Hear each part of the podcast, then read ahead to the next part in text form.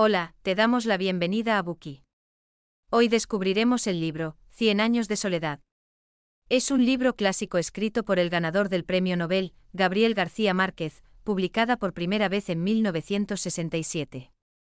Narra la historia multigeneracional de la familia Buendía, cuyo patriarca, José Arcadio Buendía, funda la ciudad ficticia de Macondo. El libro narra desde la fundación de la familia Buendía en el siglo XIX hasta su caída en el siglo XX.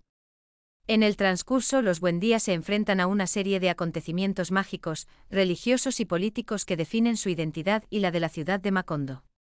La historia culmina con una tragedia que cierra el círculo familiar. Este libro es una cautivadora exploración del tiempo, la familia y la búsqueda del amor. Se considera una de las obras más emblemáticas de la literatura del siglo XX y ha influido enormemente en la literatura latinoamericana. Su autor, Gabriel García Márquez, es uno de los escritores más influyentes del siglo XX.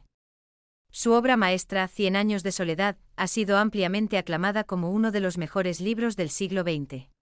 Su estilo de escritura, conocido como realismo mágico, utiliza elementos creativos y surrealistas para contar historias basadas en la vida cotidiana, y ofrece una exploración profunda, poética y a veces mágica de la cultura y las tradiciones latinoamericanas. Sus libros se han traducido a muchos idiomas y han sido galardonados con varios premios literarios, entre ellos el Nobel de Literatura de 1982. El trabajo de García Márquez es un testimonio del poder de la literatura, a la hora de conmover e inspirar, y fue uno de los principales contribuyentes al canon literario latinoamericano. Asimismo, ha influido en una nueva generación de escritores, traductores y lectores de todo el mundo. A continuación, analizaremos este libro en tres partes, durante las cuales podremos ser testigos del ascenso y caída de la familia Buendía a lo largo de un siglo, y del desarrollo de su colonia, que se convierte en una tragedia propia de una ciudad utópica. En la primera parte, resumiremos la trama y los principales acontecimientos del libro. En la segunda parte, analizaremos las características y los aspectos más relevantes de la vida de los protagonistas. En la tercera parte, interpretaremos tres temas y dos simbologías de la novela. Primera parte. Resumen de la trama. Para empezar, ordenemos el escenario y la trama de este libro. Cien años de soledad es la historia de la familia Buendía, que se propone fundar una colonia utópica en Macondo. La historia se desarrolla a lo largo de un siglo, y sigue la vida de los Buendía a lo largo de los años. Al principio, Macondo es un lugar de inocencia y esperanza, pero con el tiempo cae en un periodo de guerra y conflicto.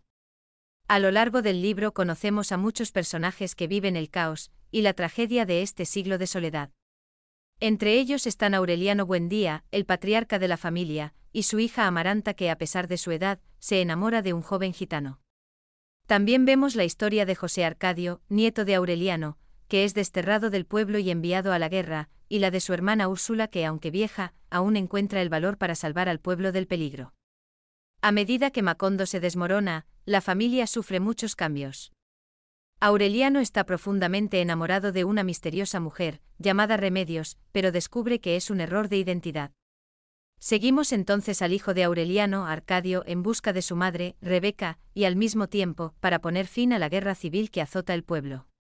También conocemos a los descendientes de los Buendía, que intentan devolver a Macondo su antiguo esplendor. La mayoría de estos esfuerzos fracasan, y la ciudad se hunde cada vez más. Al final, la ciudad se convierte en una ruina abandonada, y la familia Buendía es absorbida por la selva. Así, Macondo, la utopía prometida por Buendía, se convierte en un siglo de soledad, lleno de sueños rotos y tragedia. A continuación, dividiremos los principales acontecimientos en siete siguiendo una línea temporal. Así, el primer punto temporal es 1830, cuando Macondo fue fundada por la familia Buendía, y estaba ubicada en una zona aislada de Colombia, cerca de la costa caribeña. Macondo era un lugar exótico y misterioso, lleno de mitos y extrañas historias. Estaba habitado por criaturas peculiares y mágicas, desde fantasmas y monstruos hasta una alfombra voladora. Los Buendía eran una familia numerosa y próspera, y los habitantes originales de Macondo eran gente trabajadora y diligente, que solía luchar por ganarse la vida. Eran muy leales a la familia, y siempre trabajaban juntos para garantizar la prosperidad de la ciudad. Comprendían muy bien su entorno, y prosperaban gracias a su estrecha relación con la naturaleza. También sentían un profundo respeto por sus antepasados, a los que con frecuencia veneraban a través de rituales y mitos. A lo largo de la novela, Macondo es un símbolo del ideal utópico, donde la vida es perfecta y todos viven en armonía. Es un lugar donde todo es posible y donde todo parece mágico. Esta cualidad mágica se ve reforzada por los personajes, que parecen poseer habilidades especiales, como la precognición o la capacidad de controlar el tiempo. Macondo es un lugar donde las personas pueden liberarse de las restricciones de la sociedad y perseguir sus propios sueños. Luego pasamos al segundo punto 1876, que es cuando estalla el primer asedio. Los habitantes de Macondo tuvieron que enfrentarse a una poderosa fuerza enemiga, que pretendía destruir la idílica utopía que habían construido. Los ciudadanos estaban aterrorizados y temían el fin, sin saber cómo sobrevivirían al ataque. En un esfuerzo desesperado por proteger su amada ciudad, los habitantes de Macondo se unieron, y levantaron un escudo impenetrable de ilusiones mágicas y fortalezas, como un fuerte muro de energía protectora que rodeaba su ciudad. El asedio fue implacable y los habitantes de Macondo tuvieron que soportar penurias y sufrimientos durante semanas. A pesar de sus esfuerzos, los enemigos lograron atravesar la barrera, dejando a los ciudadanos de Macondo vulnerables y expuestos. Para evitar la destrucción total de su amada ciudad, los habitantes de Macondo recurrieron a medidas desesperadas, en un último esfuerzo por proteger su hogar. Entonces se desató una feroz batalla entre los ciudadanos y los invasores.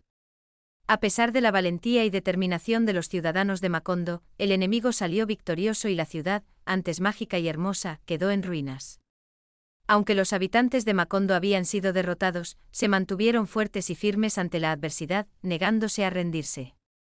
Este fue el primer asedio de Cien años de soledad, y no sería el último. En 1902 nació la Compañía Bananera. La Compañía Bananera es una empresa familiar centenaria, con sede en la ciudad ficticia de Macondo, Colombia. Es famosa por producir los plátanos de mejor calidad del mundo.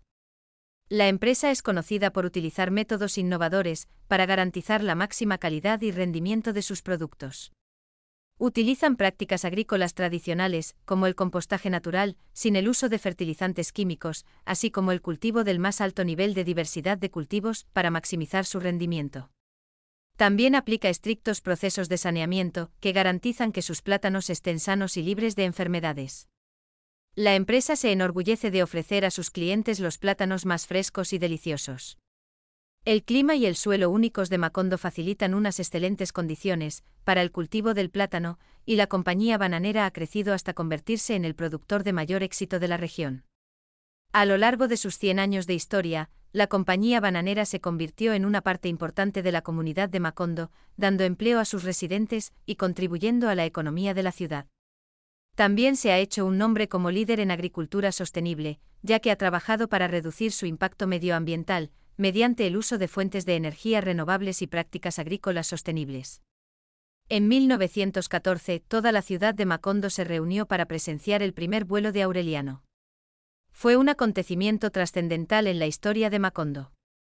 Aureliano Triste se despertó un día con una nueva determinación. Tuvo un gran presentimiento y sabía lo que tenía que hacer. Estaba dispuesto a hacer posible lo imposible y a alzar el vuelo. Aureliano se preparó para hacer realidad su sueño.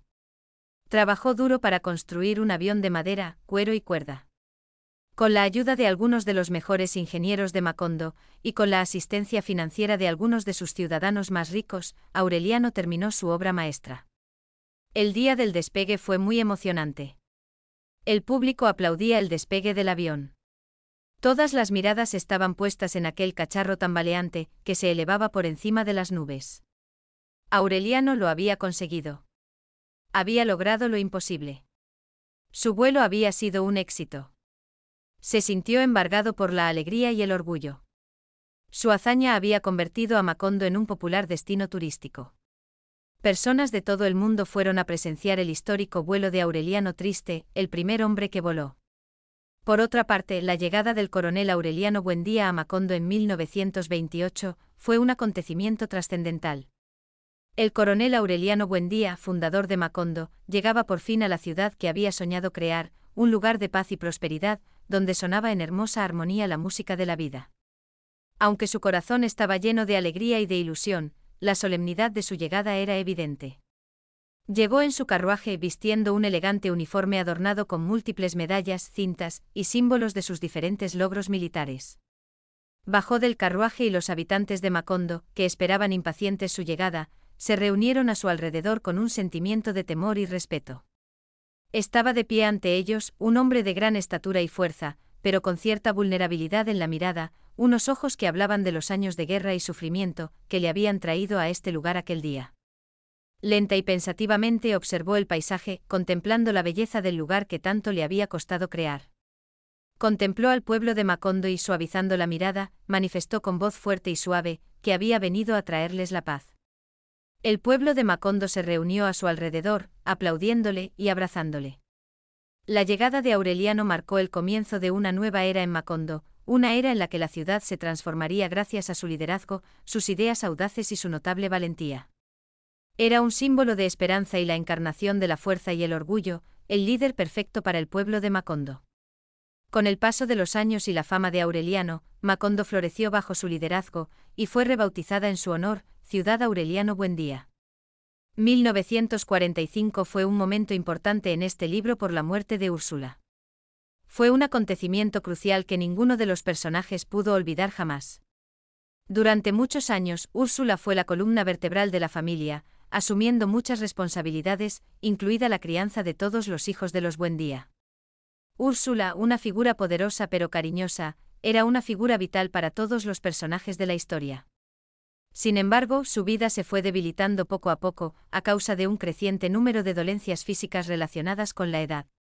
Desarrolló cataratas en los ojos, quedó lisiada en su vejez, y tuvo problemas para cuidar de sí misma y de los demás.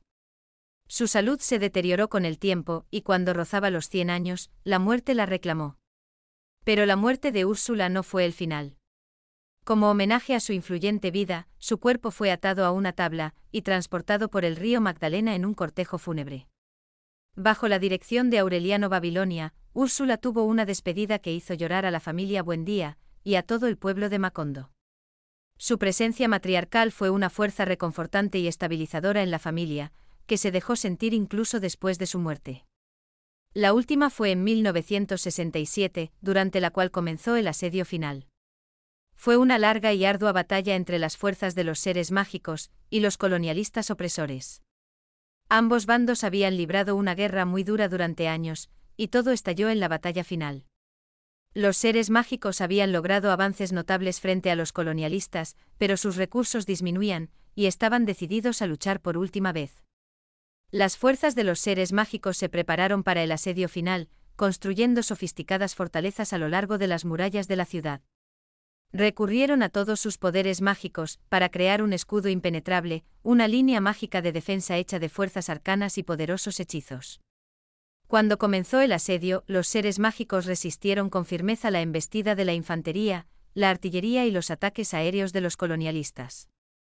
Los seres mágicos resistieron durante días, pero el poder numérico de los colonialistas empezó a pasarles factura. Los seres mágicos fueron superados y su ciudad fue tomada. Los colonialistas ganaron la batalla final, pero el coste para ellos fue demasiado alto, y no consiguieron borrar por completo el recuerdo de estos seres de la historia. Al final, los seres mágicos triunfaron en su lucha por mantener su independencia y preservar sus conocimientos y su historia, aunque pagaron el precio más alto. Los colonialistas ganaron la batalla final, pero no consiguieron borrar completamente de la historia el recuerdo de los seres mágicos. Hasta el momento sientes pena por la familia Buendía y su pueblo. Gracias por escuchar. Compruebe el enlace de abajo para desbloquear el contenido completo. Dir hat dieser Podcast gefallen? Dann klicke jetzt auf Abonnieren und empfehle ihn weiter. Bleib immer auf dem Laufenden und folge uns bei Twitter, Instagram und Facebook. Mehr Podcasts findest du auf meinpodcast.de.